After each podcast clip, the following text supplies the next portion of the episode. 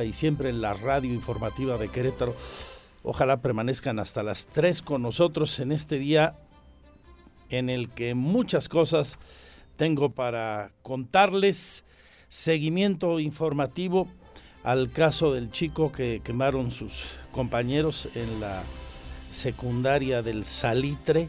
Hay información tanto de la secretaria de Educación del gobierno de Querétaro como de la UCEBEC Dicen, dicen ellos, que han apoyado a su familia y al propio jovencito y nos dan detalles sobre este asunto.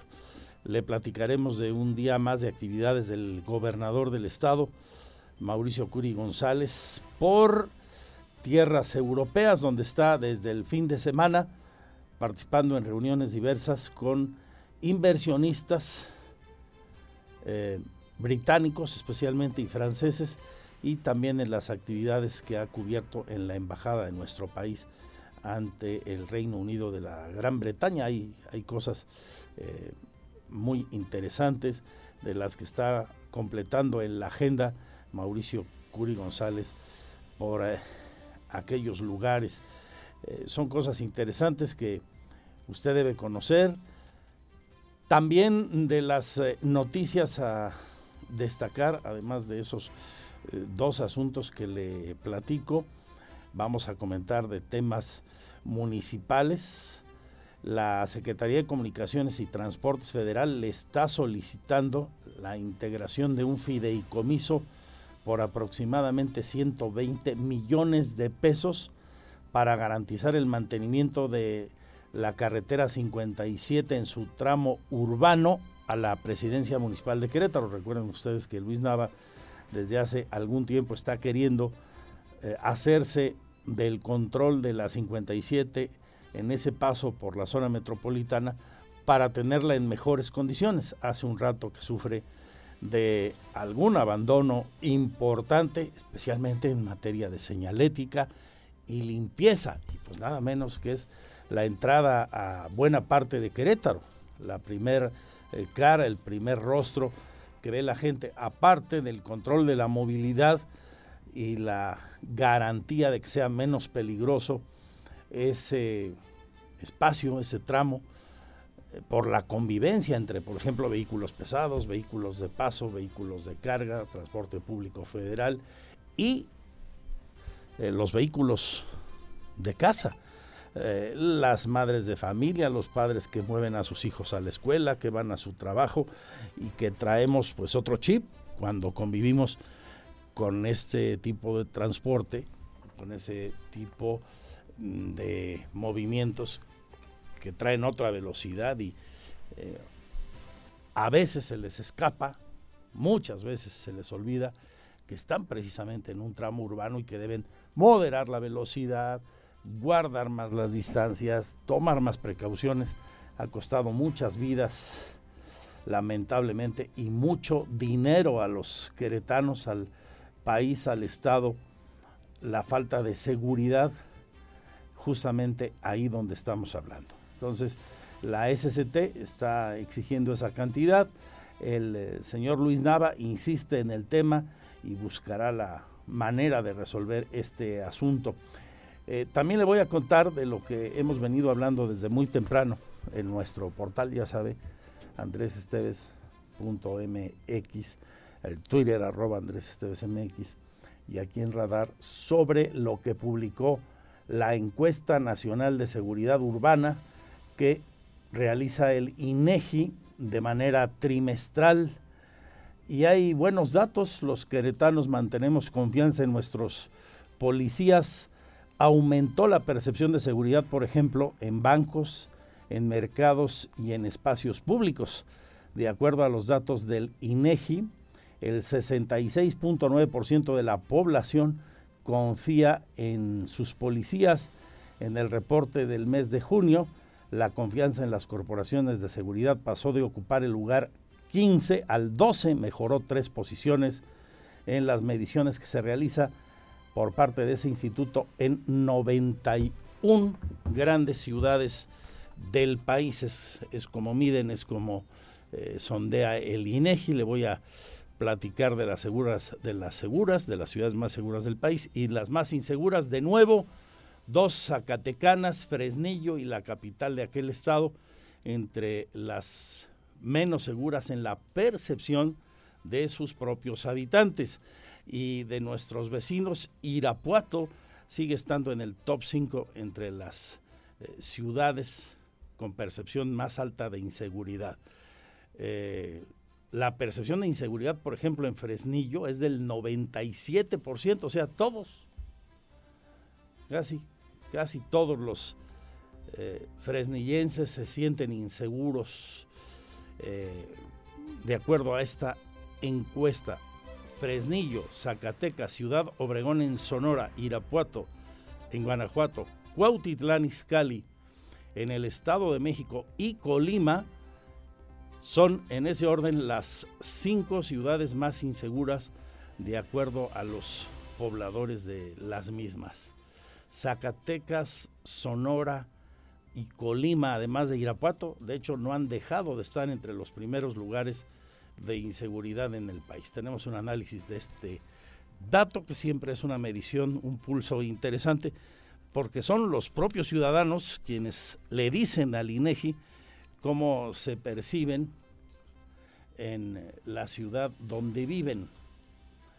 El 67.4% de la población de 18 años y más residentes de 75 ciudades consideran que es inseguro vivir en su entorno. Ese es el dato que nos da el INEGI, el 67.4% de la población es la media nacional. La de Querétaro, como le digo, da 66.9% de la población que confía en sus policías. Vamos a tener las noticias, por supuesto, de nuestros eh, municipios, como le decía a usted, además de los reportes viales, aquí sí en vivo, en el lugar de la noticia la información de los deportes con Víctor Monroy antes de que el propio Víctor y Roberto Sosa tomen estafeta a las 3 de la tarde para Radar Sports.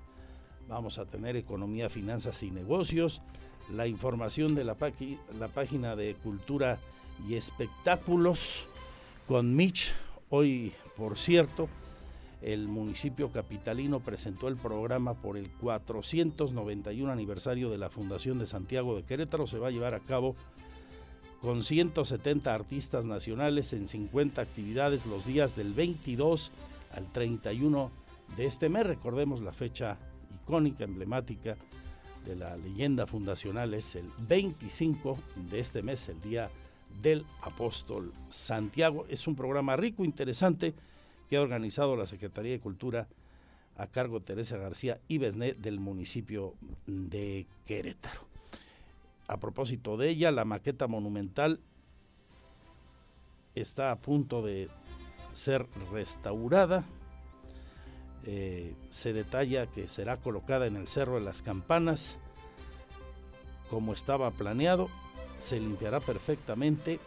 Hay daños menores solamente y así será ubicada en ese sitio que es uno de los más visitados por los turistas cuando vienen a la capital del estado además del centro histórico, del paseo por la avenida de los Arcos, eh, la visita al Cerro de las Campanas es obligada, además de nuestros museos, claro, como el hermoso Museo de San Agustín o el lugar donde está la sede de la Secretaría de Cultura del Estado, está a cargo de Marcela Herbert, o sea, el ex convento de Santa Rosa de Viterbo, que es una delicia, además con ese entorno espléndido que tiene la Plaza Mariano de las Casas. Así que parece una buena decisión el ubicar ahí esa maqueta que no será totalmente restaurada porque dicen que sale muy caro con el autor, pero sí la van a dejar lo suficientemente presentable para que quienes nos visiten ahí en el Cerro de las Campanas, donde está la zona del Museo de Sitio, ahí en la capilla del lugar de fusilamiento de Maximiliano Miramón y Mejía. Vamos, si les parece, al primer resumen de noticias. Ha sido una jornada muy intensa, no se pierdan todos los detalles. Gracias por su confianza.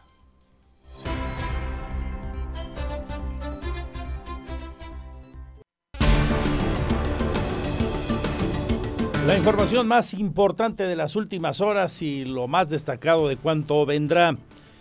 El martes de Pulso de la Salud nos dice que según el subsecretario de Prevención y Promoción de la Salud, Hugo López Gatel, se está ya desacelerando, disminuyendo la transmisión de COVID-19 en el país. Esto dijo hoy en la mañanera López Gatel es la situación que enfrentamos más recientemente, desde hace 14 semanas, con este incremento en el número de casos que se presentan por semana. Hay algunas indicaciones de que está desacelerándose la transmisión de COVID en México. Esto lo vemos porque en los distintos indicadores que tienen que ver con la ocurrencia de casos nuevos, de hospitalizaciones nuevas y de muy lamentables defunciones, así como los porcentajes de positividad. Estas, eh, estos indicadores, los distintos indicadores que tenemos de actividad epidémica, empiezan a mostrar reducción. Ojo, todavía no es que disminuya la cantidad de casos diarios o la cantidad de casos semanales cuando se compara con las fechas inmediatas previas, la semana previa o el día previo. Todavía no es eso pero sí vemos que el aumento que se presenta día con día o semana con semana es ya menor al que se estaba presentando en las 14 semanas anteriores.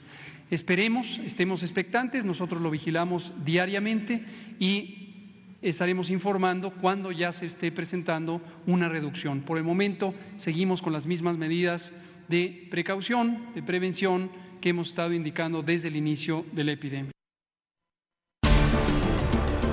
Así lo explica López Gatel por lo pronto aquí en Querétaro, en la numeralia de los últimos tres días que se entrega cada martes, o sea, el número de contagios de sábado, domingo y lunes llegó a 804 mujeres y 585 hombres. O sea, 1.389 casos. Aquí en la entidad no disminuye el número de contagios. Afortunadamente, eso sí, sin fallecimientos, como se observa en la gráfica en la tele, en Radar TV 71 de WIS. Hay hoy mismo 43 pacientes hospitalizados, 7 de ellos se reportan como graves. La ocupación hospitalaria del 6% de camas con ventilador y 47% de camas sin ventilador. Prácticamente el promedio de eh, ocupación de los últimos 15 días. El acumulado de casos de contagios 153 153.824 con los que se sumaron estos tres días. Al no haber fallecido se quedó la cifra en 6.720 defunciones. Nuestro pésame, como siempre, respetuoso, solidario a todas las familias de quienes se adelantaron a causa del terrible COVID. Aquí en Querétaro, mientras tanto, y en razón de este nivel de contagios, la Secretaría de Salud nos vuelve a pedir mantener en estricto apego todas las medidas sanitarias, especialmente ahora que están ya muchos de vacaciones o lo estarán en los próximos días. Es José Hernández, el responsable del Reglamento Sanitario Internacional de nuestra Secretaría de Salud en donde hacemos una recomendación al respecto de las vacaciones. Es muy importante considerar, como ya lo habíamos dicho, que existen factores biológicos y factores sociales que pueden favorecer o disminuir la transmisión de este virus y de cualquier virus respiratorio. Entonces, las condiciones sociales pues son justamente la movilidad y el respeto a las medidas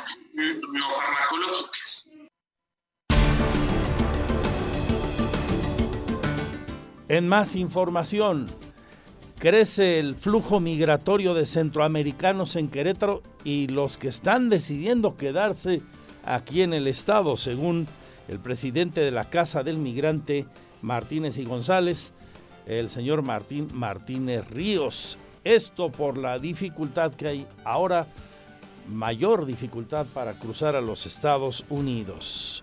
Esta Casa del Migrante, recordemos, se encuentra en Texquiapan, vamos a platicar con el encargado de ella, este hombre de gran bonomía y solidaridad con, con estas causas de la migración y, con el factor humano, que es lo más importante aquí, el tema de las mujeres, los niños, los hombres que cruzan por nuestro país buscando el sueño americano, más los locales, evidentemente. En otras cosas, en tres semanas se podría abrir el puente nuevo de la obra del viaducto Santa Bárbara, el avance de obra con el arquitecto Fernando González Salinas. Ahí tenemos un avance del primer contrato, tenemos un avance más o menos del 88%. Eh, ya estamos este fin de semana que viene montando las últimas traves que son las metálicas, la de la vuelta, eh, y más o menos en 15 días, 3 semanas, estaríamos abriendo ya el puente nuevo.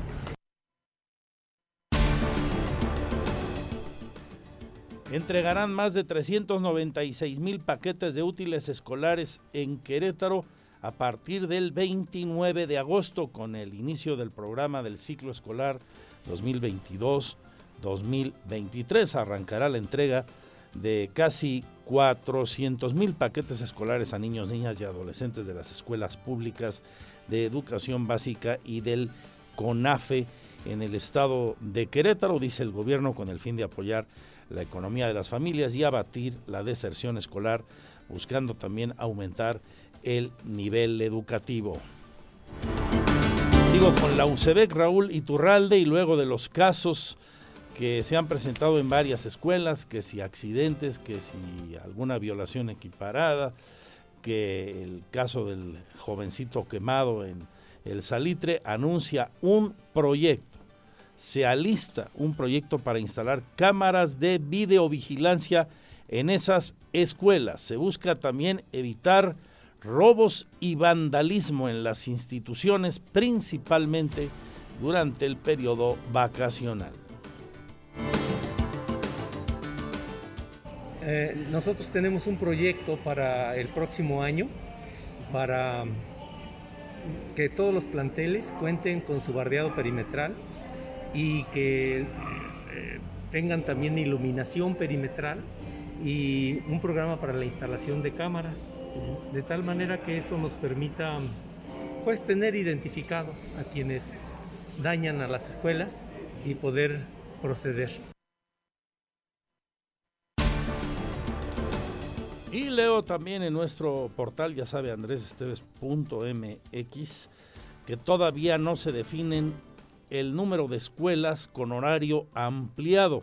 Los padres de familia son los que determinarán cómo distribuyen el apoyo económico que reciben de la federación para implementar en sus escuelas, ya sea para infraestructura o para escuelas de tiempo completo. Esto nos ha dicho Marta Elena Soto Indica la secretaria de Educación que si los padres determinan que la escuela sea de tiempo completo, se debe considerar el horario así y o entrega de alimentos según lo definan los propios padres de familia. Esto implica una inversión importante, por eso la Secretaría de Educación del Gobierno del Estado está a la espera de lo que les indiquen qué escuelas tendrán este esquema que forma parte del programa federal La Escuela es nuestra, indica la secretaria que por eso está viendo todavía complicado el de, desde el punto de vista de logística, eh, la manera en cómo se va a operar ese esquema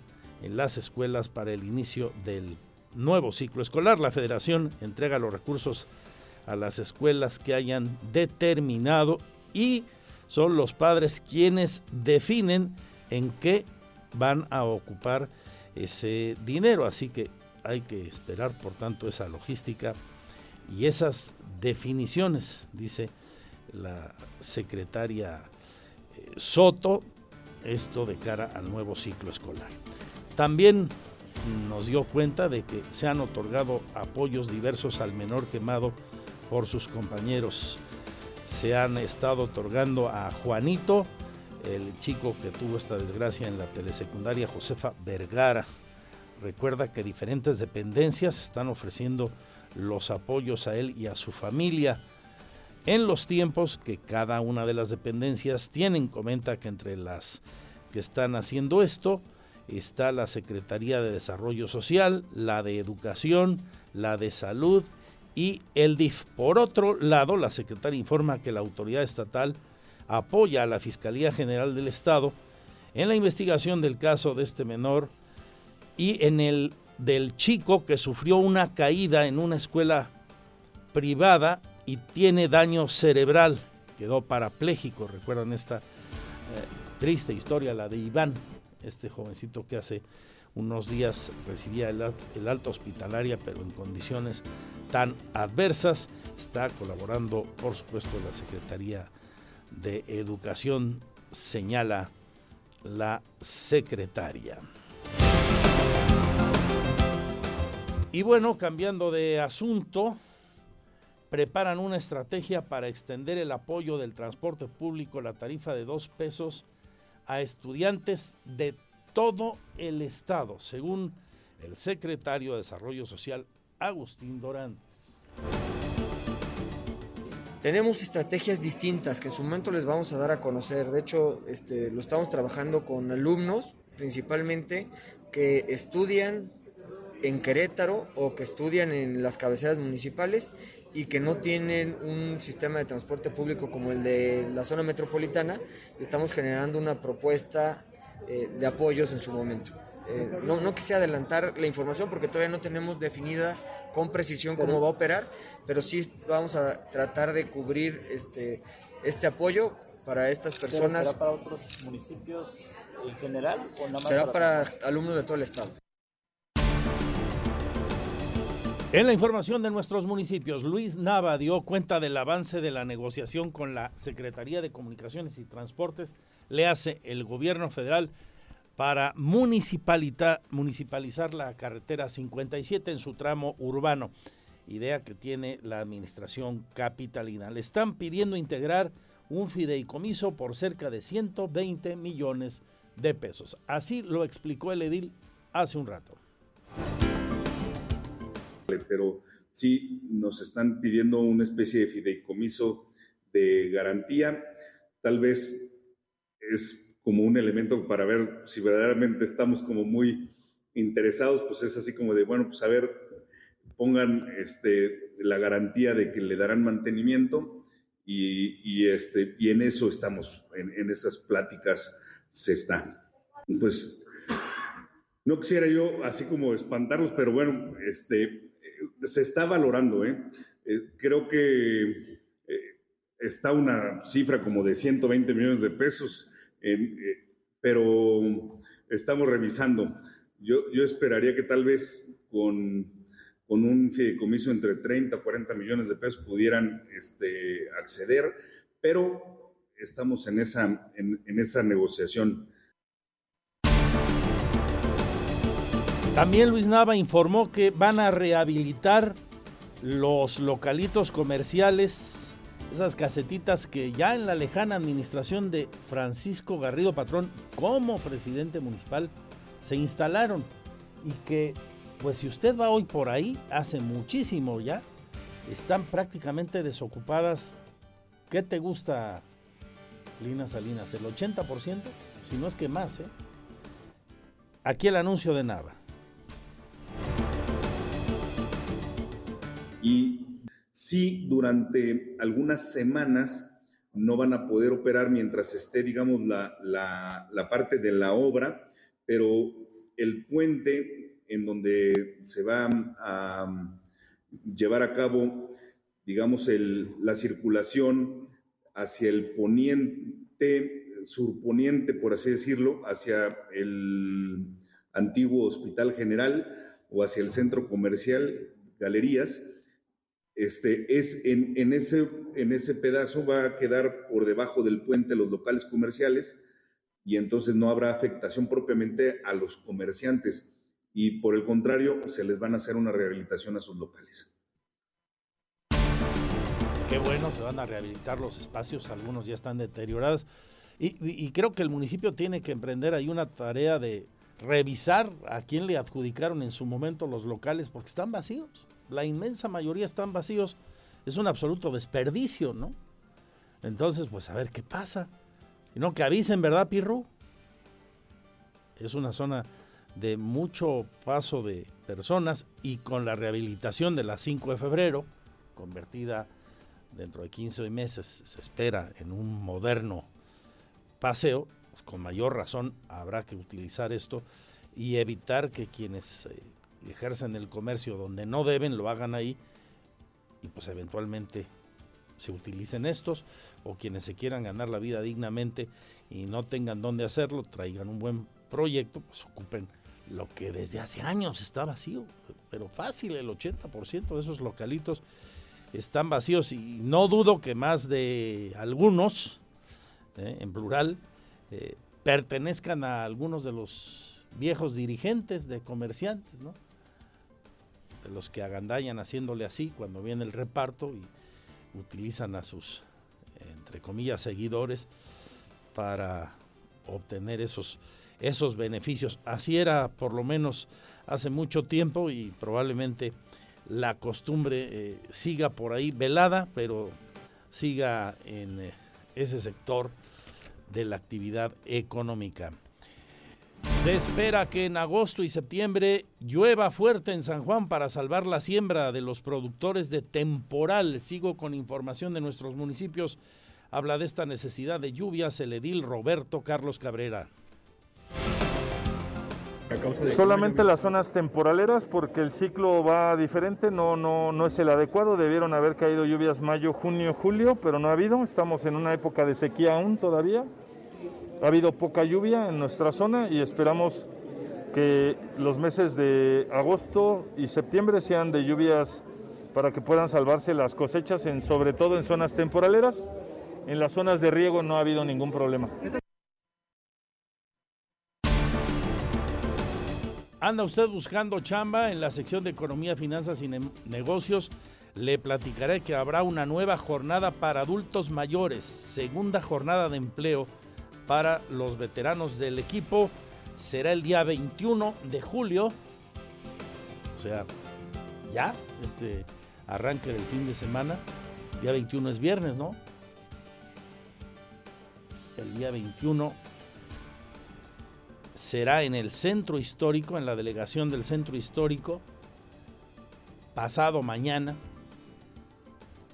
jueves, pasado mañana jueves, anótelo, 21 de julio, jueves, desde las 9 de la mañana y hasta las 2 de la tarde. 205 plazas de empresas que emplearán adultos mayores. Esto es gente de 60 y más Participan siete grandes empresas con vacantes que traen percepción salarial entre los 5.600 y hasta los 12.000 pesos. Así que, pues ojalá, dése una vueltecita. Es al grupo de personas que más trabajo les cuesta encontrar chamba, a los adultos mayores. Entonces vale la pena, anótelo por ahí, coméntele a algún amigo que esté en esta condición o amiga segunda jornada de empleo para adultos mayores del municipio de 9 de la mañana a 2 de la tarde, ahí en la delegación Centro Histórico, el Jardín Guerrero, como todos sabemos. Bueno, vamos a platicar de la actividad cultural con nuestra amiga Michelle Sánchez, que está cubriendo a Oli Lara. Un saludo a Oli, a en sus vacaciones, no sé en qué playas de Tahití ande, pero pues seguro nos escucha por internet, yo me imagino. Seguro, seguro que sí. Bueno, hoy presentaron el programa cultural para festejar el 491 aniversario de la fundación de nuestra ciudad capital. Más de 50 actividades gratuitas con 170 artistas nacionales este fin de semana arrancan ya hasta el 31 de julio. Y en la actual administración hemos dado un, impulso muy importante al arte y la cultura porque sabemos que este lenguaje universal nos permite conectarnos y reencontrarnos con los demás. Los invitamos a todas las familias queretanas a que este verano, del 22 al 31 de julio, celebremos el 491 aniversario de esta ciudad, que disfrutemos del patrimonio cultural de este pueblo y lo sigamos transmitiendo de generación en generación. Los invitamos a ser parte de este festejo, a disfrutar del programa gratuito que incluye 50 actividades y la presentación de 170 artistas nacionales y locales. tendré el detalle, pero usted ya puede checar el programa en la fanpage eh, del municipio, en el portal del municipio de Querétaro, ahí dirigiéndose al link de la Secretaría de Cultura de eh, la capital del estado de Querétaro. Los deportes con Víctor Monroy y muchísimo más hasta las 3 de la tarde. Gracias por su confianza. Quédense con nosotros. Les recuerdo mi Twitter arroba Andrés Esteves MX.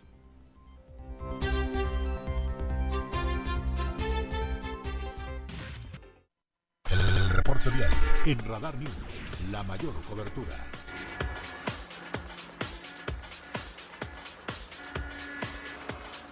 ¿Dónde hay broncas de tráfico? Don Abraham Hernández, te saludo con gusto, amigo. Buenas tardes. Gracias, Andrés. Muy buenas tardes. Te saludo con gusto a todo nuestro auditorio. Tenemos asentamientos sobre el Boulevard Bernardo Quintana con dirección hacia el sur, esto a partir de la incorporación del anillo viante de Junípero Serra y hasta su incorporación con clientes. En dirección contraria se puede circular sin mayores contratiempos, esto hasta el momento. Más adelante ya prolongación Bernardo Quintana, el cruce del acceso 3 en semáforos, con tránsito cargado en ambos sentidos para que lo tomen en cuenta. 5 de febrero y el de la República hasta el momento con buena circulación, sin mayores contratiempos. Más adelante vamos a encontrar asentamientos a la altura de San Pablo, esto con dirección a San Luis Potosí, la carretera México-Querétaro hasta el momento con buena circulación en ambas direcciones. Tenemos tránsito cargado sobre el paseo Constituyentes a la altura de Heroico Colegio Militar, derivado de las obras de la iglesia en esta zona. Volviendo en cuestión de obras, también 5 de febrero a la altura de Pigmeño González, con tránsito cargado para incorporarnos el 5 de febrero. Esto sobre carriles laterales en dirección principalmente a San Luis Potosí. La zona norte de la capital queretana, Avenida La Luz, con ligera carga verde el cruce de Avenida Las Puertas, más adelante asentamientos a la altura de prolongación Bernardo Quintana, la Avenida Pirineos también ya con ligero incremento vial al, cruce de los semáforos con Avenida Paseo Querétaro. Maneje con mucha precaución así las vialidades. Muchas gracias, Abraham. Vuelvo contigo tan pronto sea necesario y como siempre antes de nuestro siguiente resumen de noticias.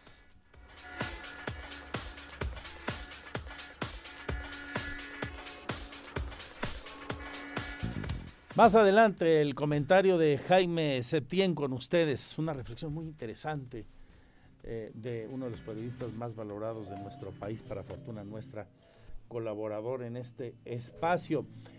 También le, voy a compartir algo de lo que hemos estado transmitiendo en, el portal en andresestes.mx y y en el canal que usted ve en YouTube o en nuestro streaming de Magazine TV Querétaro. Resulta que hoy volvió a pasar, pero peor tantito, lo mismo que ayer en el Estadio Corregidor. Ahí le va.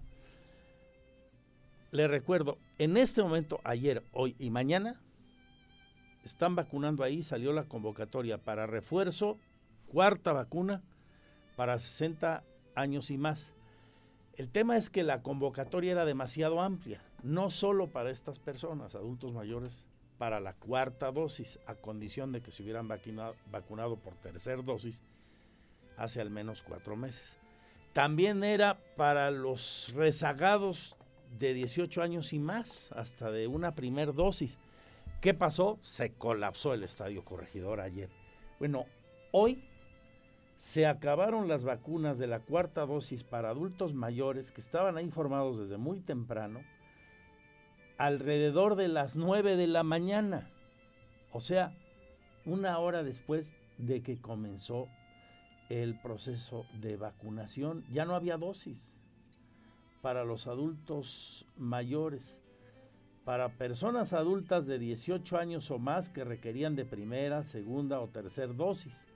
Como le digo, muy amplia la vacunación, muy amplia la convocatoria, aunque se supone que ya eh, pues, todo mundo debiéramos estar vacunados. Pues así, muy temprano, después de un poco más de una hora de haber iniciado la jornada, el personal de la Secretaría del Bienestar anunció un corte en la fila que era muy larga de hasta donde había disponibilidad de ampliación de aplicación de la vacuna. Ya se imaginará usted la molestia de las personas. La demanda fue altísima, la convocatoria creo que muy amplia, y es así que se colapsó aquello apenas a las nueve y piquito de la mañana. Están aplicando, por cierto, vacunas de Cancino Bio.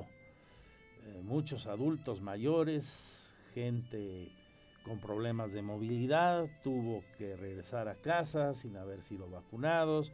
En fin, la gente estaba molesta por lo que ocurrió ayer y hoy, peor tantito todavía. Se supone que mañana cierra el ciclo de esta convocatoria. Vamos a, ver qué nos dice la Secretaría del Bienestar, porque pues, sí está eh, mal ahí el tema, mal organizado. Una con 50 también le platico en finanzas, buenas noticias desde Londres, la empresa especializada en mantenimiento, reparación y revisión de aeronaves TechHops anuncia la expansión de su taller en el Aeropuerto Internacional de Querétaro. Esto es lo que informa Mauricio Curi desde Londres. La proyección de la empresa considera un hangar para cuatro líneas de operación que se sumaría a las 16 existentes y en el mediano plazo un hangar para desarrollar capacidades de mantenimiento para la familia de los Airbus 320, que son aviones europeos.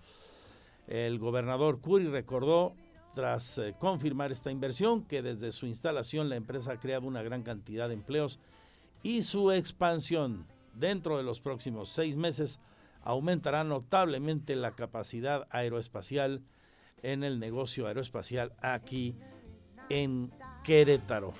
Eh, los clientes, para que nos demos una idea, por lo que estoy reportando ahí en el portal, más importantes de TechSops son líneas aéreas como el Grupo Aeroméxico, sus socios Delta eh, y AM Connect, que es la, línea económica de, Aeroméxico, eh, también JetBlue, entre otras.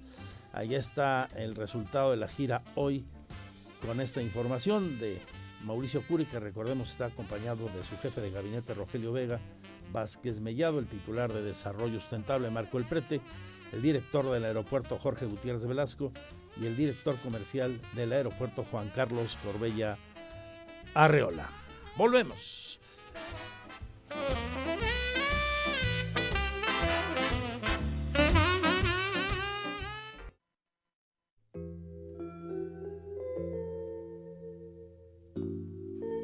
Nació un día como hoy de hace 81 años en El Paso, Texas.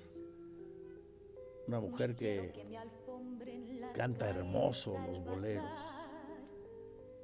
Vicky Carr. Ni tierra ni riquezas más que está recibiendo. Llegó a ser denominada como la diva del bolero. Hija de padres mexicanos, nacía en El Paso, esta grande de la música popular. Con ella ponemos alfombra roja a la sección de cultura y espectáculos. Con fuego y con pasión. Vamos con Mitch y también con Alejandro Payán porque hoy se anunció el festival con motivo de la Fundación de Santiago de Querétaro. El próximo 25 es la fecha emblemática de eh, la fundación. Señor Payán, muchos eventos. Ahora sí, saludo. Eh, el día de hoy el alcalde Luis Dava presentó el anuncio del festival por el 490 aniversario de la Fundación de la Ciudad de Querétaro, que se llevará a cabo con un programa gratuito con 50 actividades y la presentación de 130 artistas nacionales e internacionales del 22 al 31 de julio para conmemorar la fundación de nuestra ciudad de Querétaro. ¿Te parece bien, Andrés? Escuchemos la invitación que hace el alcalde de la Fundación Querétana para participar en este festival y en la actual administración hemos dado un, impulso muy importante al arte y la cultura porque sabemos que este lenguaje universal nos permite conectarnos y reencontrarnos con los demás. Los invitamos a todas las familias queretanas a que este verano del 22 al 31 de julio celebremos el 491 aniversario de esta ciudad, que disfrutemos del patrimonio cultural de este pueblo y lo sigamos transmitiendo de generación en generación. Los invitamos a ser parte de este festejo, a disfrutar del programa gratuito que incluye 50 actividades y la presentación de 170 artistas nacionales y locales. Llevará a cabo al 31 de julio. Diversas sedes temáticas de la ciudad, además de las siete delegaciones del Teatro de la Ciudad. Qué bueno, por todo Querétaro. Hay que consultar, Alejandro, la página del municipio o su fanpage. ¿Te parece bien? Correcto, sí. Muy bien.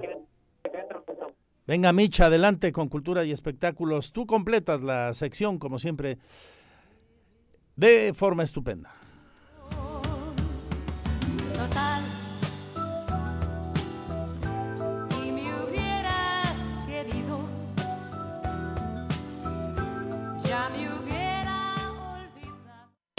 Teatro, cine, conciertos el show business en Querétaro en Radar News Entertainment. ¿Qué tal, licenciado Andrés Esteves? Los saludo con gusto. Soy Michelle Sánchez y esto es Cultura y Espectáculos. Inician filmaciones de la película Sara, Queretana Ilustre el equipo de producción de la película titulada Sara, Queretana Ilustre, dio el claquetazo oficial para comenzar las filmaciones de este proyecto cinematográfico en las instalaciones del Mesón de la Merced, siendo más de 30 actores queretanos los que realizan la película, además de que se contará con la actuación especial de Ofelia Medina, quien interpretará a Sara, esposa de Francisco y Madero, en su edad adulta. Fue en rueda de prensa que la directora Dora Guzmán detalló que las filmaciones ya comenzaron y terminarán en el mes de noviembre, teniendo como principal ocasión el municipio de San Juan del Río, aunque también filmarán algunas escenas en Querétaro y Veracruz. En más, Google homenajea a Kino, creador de Mafalda. Joaquín Salvador Lavado Tejón, mejor conocido como Kino, se convirtió en un referente de la cultura y una inspiración para aquellos dedicados al arte gráfico con la creación del icono personaje de Mafalda y por esta razón recientemente, en el que habría sido su cumpleaños número 90, Google le rindió un tributo al humorista e ilustrador argentino con un doodle especial en blanco y negro, homenajeándolo con una ilustración inédita que concibió su compatriota, la diseñadora argentina Azul Portillo. De esta manera se buscó mantener vivo el legado y recuerdo del artista, así como llevar su trabajo a las nuevas generaciones. En más, celebra 90 aniversario la Guelaguetza en Oaxaca. El término Guelaguetza se deriva del vocablo zapoteco Gendaleza, significa ofrenda, presente o cumplimiento, y desde tiempos prehispánicos se entendió como el encuentro de las diferentes comunidades para compartir su riqueza en una suerte de ritual para los dioses antiguos. Y es que diferentes comunidades comenzaron ya a darse cita en la capital de Oaxaca, para el comienzo de la celebración anual en el Cerro de Bellavista, en donde comparten su vestimenta, lenguaje, alimentos, hasta sus costumbres, conocimientos y creencias. Además, esta tradicional fiesta del pueblo para el pueblo está celebrando 90 años como patrimonio cultural.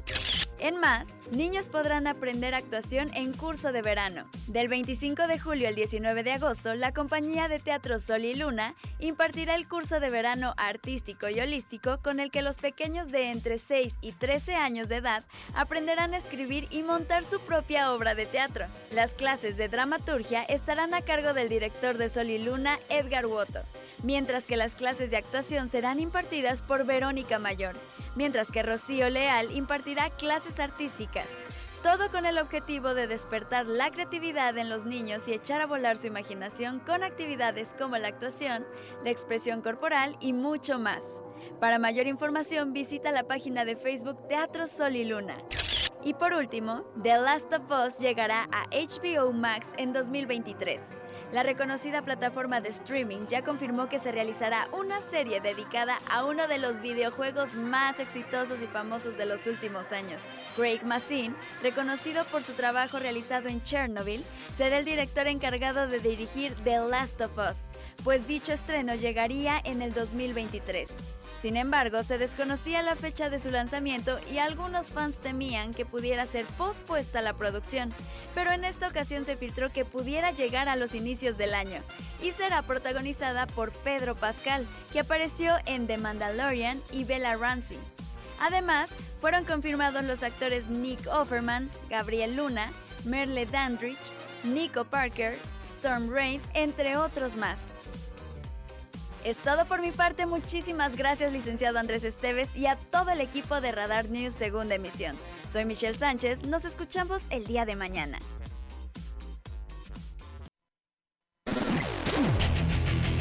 Goles, estadísticas, pasión, victorias, empates, derrotas y todo lo que acontece en el mundo deportivo con Víctor Monroy en Radar Sports.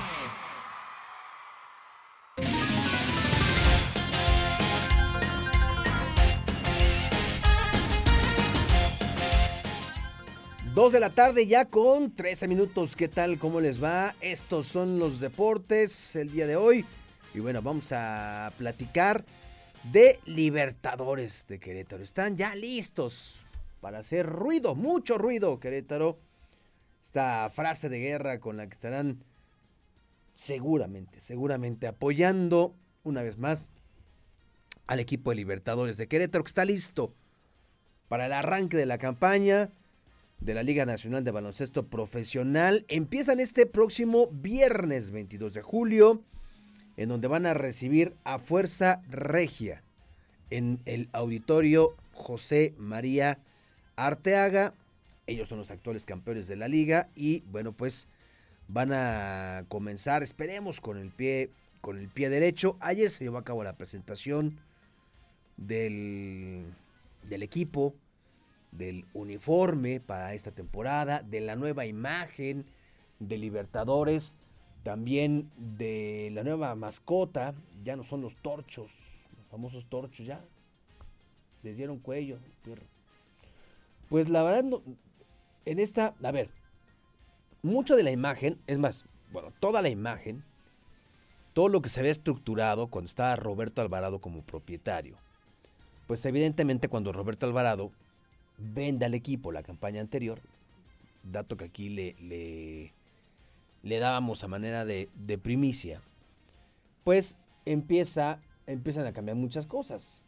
Las tomas de decisiones deja por supuesto de tomarlas Roberto, la gente que estaba junto a él, pues empiezan a perder posiciones clave y pues evidentemente una vez que ya no hay mano o injerencia del otro socio que era Roberto Alvarado, pues el grupo Soy tiene toda la libertad de hacer las modificaciones. Cambiaron el logotipo, que a mí, a mí en lo personal me gustaba más el logotipo anterior, quizá por un tema de costumbre, ¿no? A lo mejor es cuestión de adaptarnos, sigue siendo un baloncito de básquetbol con una campana de Libertadores y eh, se cambia también a la mascota. Yo mm, honestamente no le encuentro mucha relación a la mascota que se llama Mixley, que es un caco Mixley que pues estará alentando al equipo en cada duelo en el Arteaga. Como dónde está ahí el vínculo, no sé, pero bueno, ellos son los dueños, los de la lana, los del equipo, y ayer se presentó todo esto. Esto es parte de lo que dice Carlos Lazo, quien pues es el CEO de Libertadores de Querétaro, en eh, esta ceremonia de presentación también del rostro de los jugadores que estarán defendiendo la camiseta de Libertadores. Estamos muy contentos de que Libertadores ya es 100% de Soy, nuestro grupo, lo cual nos convierte en la primera empresa en México y en el mundo que tiene cinco equipos deportivos, uno cada disciplina profesional, desde el fútbol hasta el basquetbol, el fútbol americano y el béisbol. También nos convertimos en la única empresa que tiene patrocinios y acuerdos comerciales con los Denver Broncos, San Antonio Spurs, Las Vegas Golden Knight y Silverstone de la, de la ciudad de Las Vegas, de Nevada. Daniel Amigo, creo que fuiste la contratación más alta en la historia en la liga y me siento muy orgulloso y todo el equipo, como todas las personas mexicanas y jugadores y los extranjeros que repiten aquí dentro del equipo, de venir que este año seamos campeones. ¿Por qué tenemos que serlo, chicos? Porque es la única manera de demostrar con hechos el efecto de que México necesita una mayor inversión en el deporte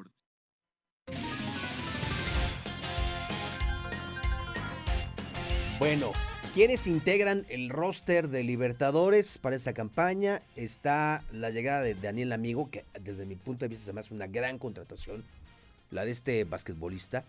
Está, va a estar también Diego Willis, Irving Ábalos, que regresa a esta escuadra queretana, James Westbrook, Alberto Cruz, Samardo Samuels también regresa, Miguel Ramírez, Jordan Adams, Eder Herrera, eh, Frankie Peralta, Manny Hernández y Bo Spencer son los jugadores de Libertadores para esta campaña que ya le decía arrancan este próximo viernes 8.30 de la noche en el auditorio Arteaga.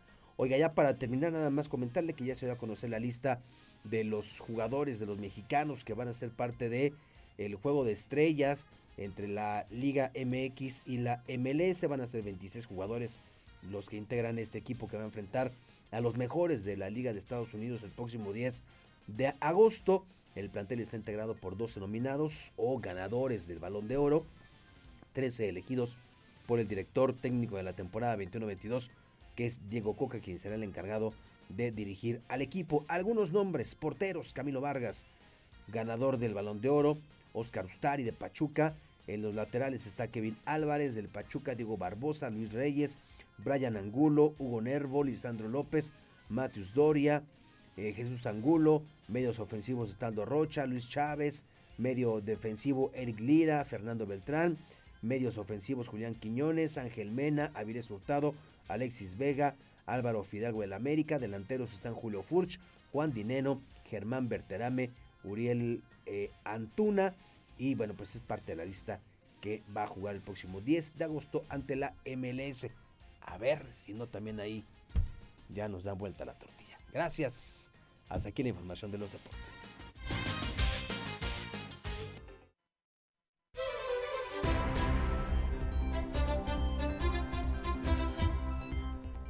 Dos de la tarde con 24 minutos. Mucho le agradezco a la titular de la Secretaría del Bienestar en Querétaro, la doctora Rocío Peniche, delegada de esta secretaría aquí, que atienda nuestra llamada.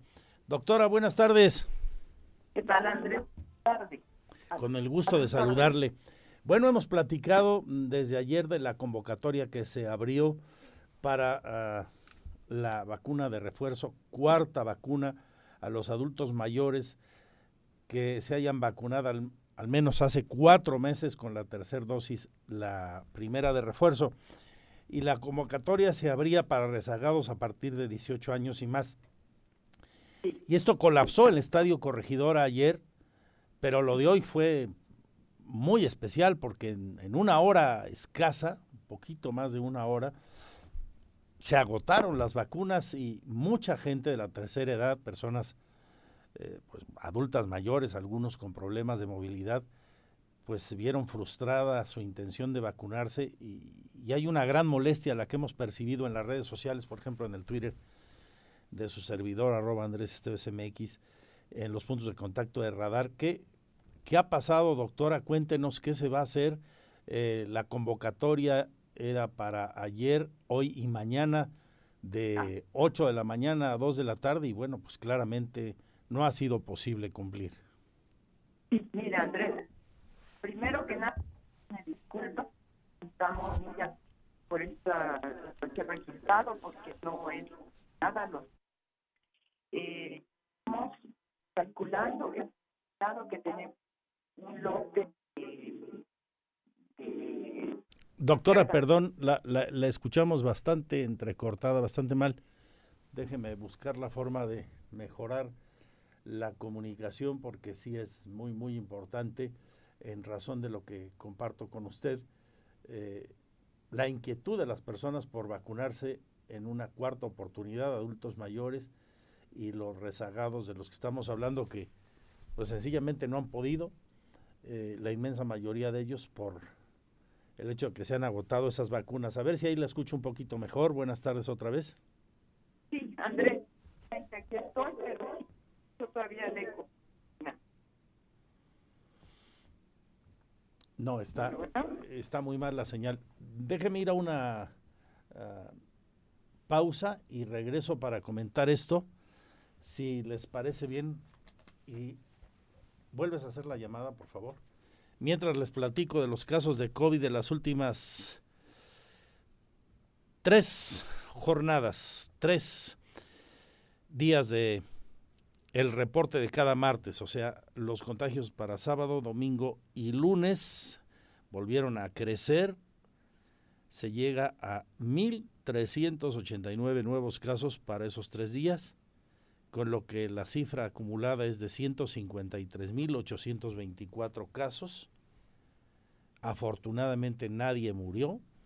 Estamos en las mismas 6.720 defunciones. Nuestro pésame a todas las familias. Reporta salud, 43 hospitalizados, 7 de ellos graves, 6% de camas con ventilador y 47% de camas sin ventilador. Delegada Rocío Peniche, a ver si ahora sí, le agradezco mucho la atención. Cuéntenos qué vamos a hacer con este problemón de ayer y hoy y para mañana. Para que seamos cuidadosos y mantengamos todas las medidas sanitarias de prevención. Doctora, a ver aquí, a la antigüita sobre el micrófono, Rocío Peniche, me decía Muy bien, Andrés. Eh, Parece que se escucha un poco mejor, cuando Ya. menos yo te escucho mejor. Bien. Bueno, estoy, estamos antes que nada ofreciendo una enorme disculpa la, a la población. No es nuestra intención maltratar a nadie. ¿Y qué fue lo que sucedió? Nosotros hicimos una convocatoria para principalmente llamar a las personas que nos están faltando de primera, segunda y tercera dosis. Sabes, Andrés, que el cuadro básico que nos protege y que nos ha mantenido protegidos en Querétaro es ese precisamente. Eh, eh, la gran mayoría de la población estamos protegidos con primera, segunda y tercera dosis en caso de que haya sido eh, de primera y segunda dosis. Si fue con cancino, es cancino y un refuerzo. Ese es el cuadro básico que deseamos que todo mundo tenga. Y en este lote que tenemos de, de- biológico cancino, pues hicimos un llamado únicamente de tres días porque no nos alcanza para más y eh, pretendíamos atender una población mínima para, que es la que nos está faltando de este cuadro básico. Claro que abrimos la posibilidad de que si había algún adulto mayor que requería su cuarta dosis, pues lo podríamos atender porque, mira, Andrés, hemos hecho cerca de 600 operativos en todo el estado de Querétaro de vacunación y los últimos operativos han sido este con muy poquitas personas, o sea, cuando los operativos de tercera dosis, por ejemplo, pues ya casi no acude gente, es un poco normal porque hemos alcanzado porcentajes muy altos, pero esos poquitos que nos quedan pendientes son a los que estamos llamando por esta ocasión para que si desgraciadamente este, son contagiados de COVID no vayan al hospital. Entonces, los adultos mayores que requieren su cuarta dosis, bueno, es deseable, sí, por supuesto, pero no es absolutamente indispensable. Todos los adultos mayores están protegidos con su cuadro básico, entonces estar tranquilos en ese sentido y no se expongan. Lamentamos muchísimo que haya tantas tan, tanta personas que acuden a esta a este llamado y, y pues lo último que queremos es que vengan a hacer grandes filas, sobre todo los adultos mayores. Entonces, si estoy requiriendo mi cuarta dosis y verdaderamente mi condición de salud lo requiere, sí, por favor acudir y le vamos a atender en la medida de lo posible. Vamos a cuidar que el día de mañana, mañana afortunadamente no vamos a atender niños, vamos a atender únicamente estas, esta, estos eh, dosis de cancino y por lo mismo pues vamos a tener muchísimo más cuidado de poder este, ordenar el, el flujo de las personas y tratarlos con, con cuidado. Eh, esperamos que este último día pues nos permita concluir el, la aplicación de las dosis como debe de ser. Entonces, en síntesis, doctora Rocío Peninche Vera, mañana solo se va a vacunar a quiénes? Pues mira, el llamado urgente es a las personas que les falte su primera, segunda o tercera dosis. Eso es, eso es importantísimo. O si me vacuné con cancino, si me falta mi, mi, mi refuerzo, también por favor acudir. Ellos son los principales insisto, si hay una persona adulto mayor que estoy requiriendo porque tengo una condición de salud especial y requiero mi cuarta dosis, pues también, por favor, acudir y los vamos a tratar de atender eh, con mucho gusto. Pero principalmente el operativo se abrió para completar cuadros básicos.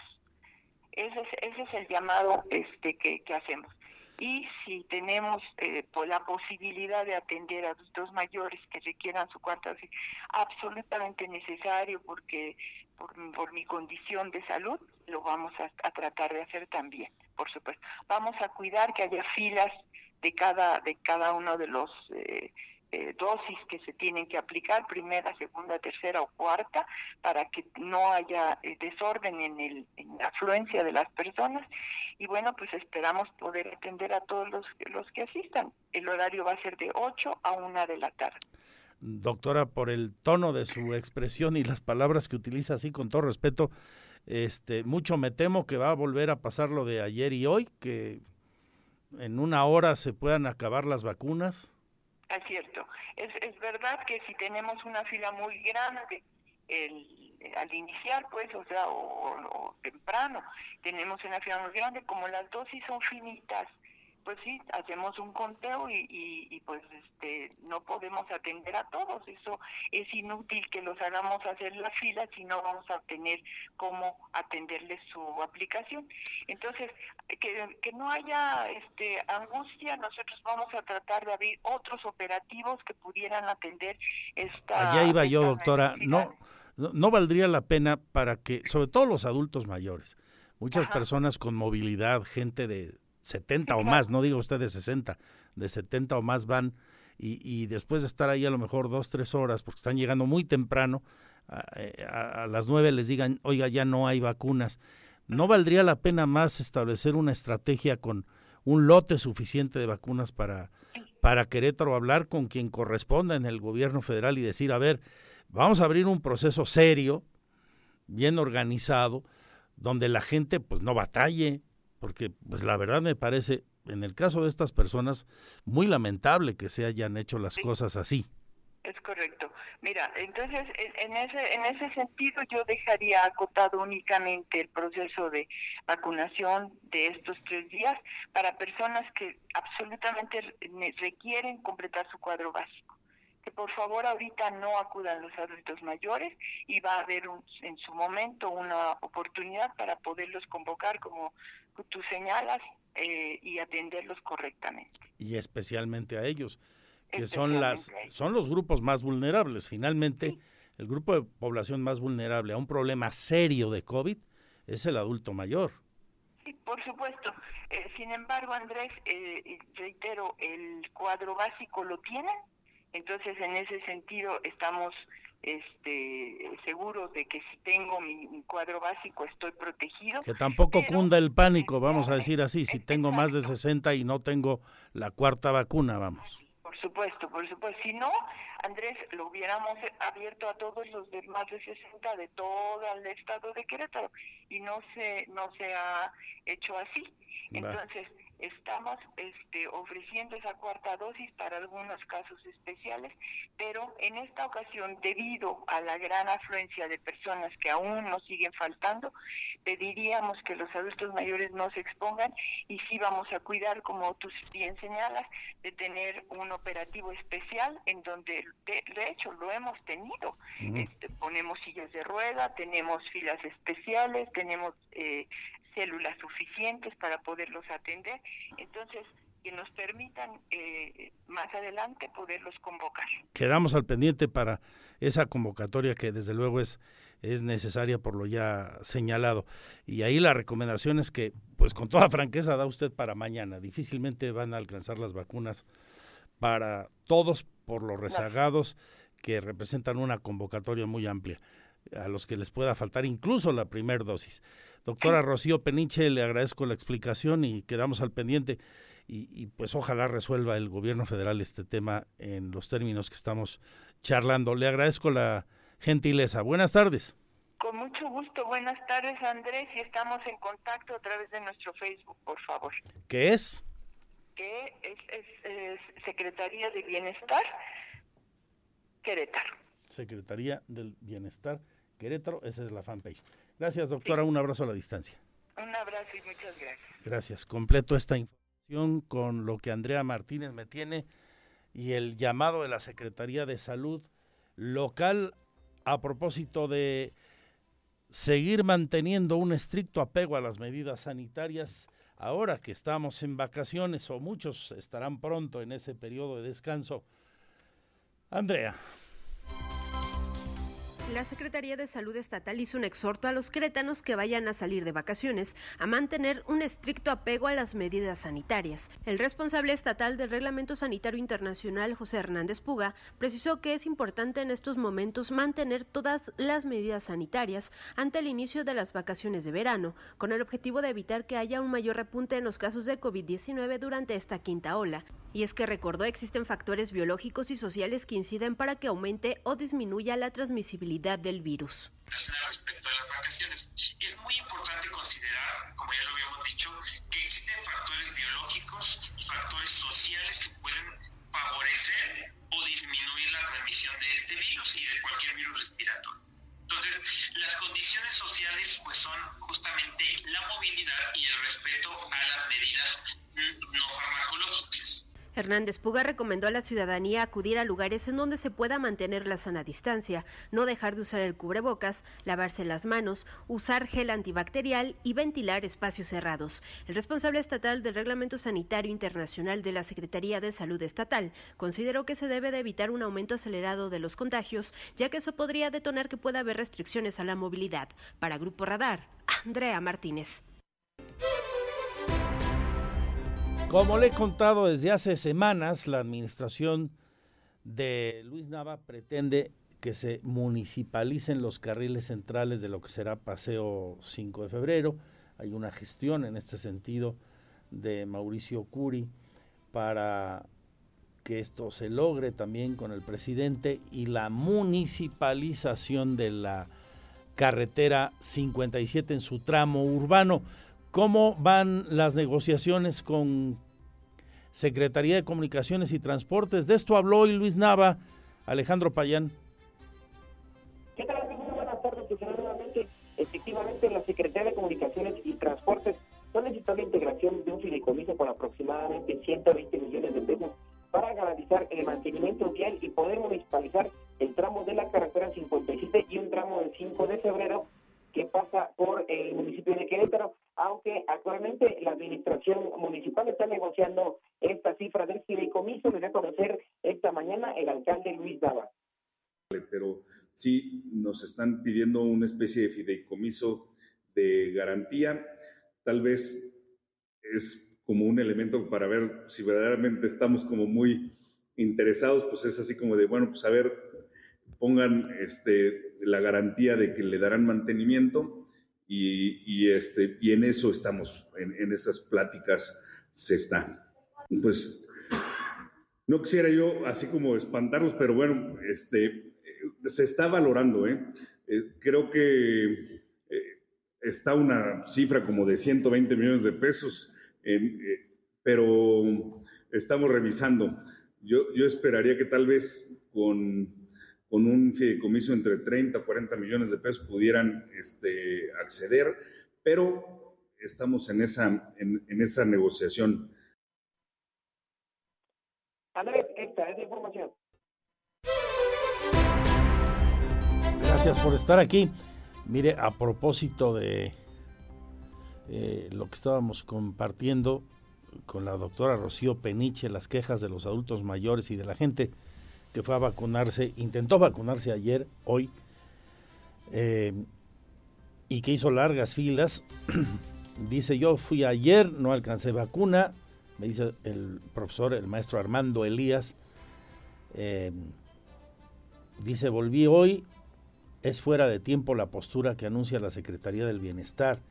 Dice, hoy llegamos a las 6.30, si alcanzamos en el primer bloque, salimos después de las 8.30.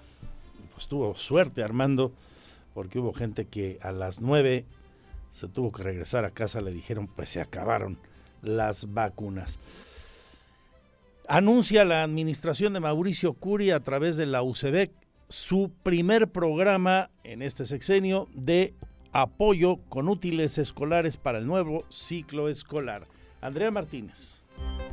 A partir del 29 de agosto, con el inicio del próximo ciclo escolar 2022-2023, arrancará la entrega de 396.818 paquetes escolares a niñas, niños y adolescentes de escuelas públicas de educación básica y del CONAFE del Estado de Querétaro, informó el coordinador general de la UCEBEC, Raúl Iturralde Olvera. Esto con el fin de apoyar la economía de las familias, abatir la deserción escolar y aumentar el nivel educativo, acompañado de los titulares de la Secretaría de Desarrollo Social y de la Secretaría de Educación Estatal, reportó que para este programa se invirtieron más de 187 millones de pesos de recursos estatales y que los paquetes escolares contarán con los útiles de la lista oficial emitida por la Secretaría de Educación Pública y algunos materiales adicionales que son necesarios durante el ciclo escolar. Instrucciones del gobernador Mauricio Curi González y con la finalidad de generar condiciones de equidad y atención, se apoyará a más de 378 mil niñas, niños y adolescentes con sus útiles escolares. Esto a, la comunidad estudiantil que corresponde a la UCEDEC y también se va a apoyar a la comunidad estudiantil de CONAFE, por lo que los números totales serán de 300, 396.818 familias beneficiadas de este programa. Iturralde Olvera detalló que para educación especial preescolar y primaria los propios directores de las escuelas informarán a los padres de familia qué día y en qué horario podrán pasar a recoger los paquetes, mientras que a nivel secundaria lo podrán hacer los propios alumnos. Aunado a ello, el coordinador general de la UCEBEC enfatizó que no se debe condicionar la entrega de estos paquetes escolares y que en caso de detectar esta práctica, llamó a los padres de familia a denunciar al número 442 238 6000 extensión 1029 o al correo electrónico materialeseducativos.ucbec.edu.mx. Para Grupo Radar, Andrea Martínez. Gracias por su confianza. Toda la información sigue en nuestro portal en www.andresesteves.mx, los puntos de contacto de Radar y en el Twitter arroba Andrés Se quedan con el más potente programa de la radio deportiva, Radar Sports, Víctor Morroy, Roberto Sosa. A las 8, Diana González, 10, Azucena, tempranito a las 6, Aurelio, las Guajolotas, Mitch y nosotros a la una, Dios mediante. Salud y suerte, adiós, adiós. Y yo corté mis venas porque no comprendía cómo tú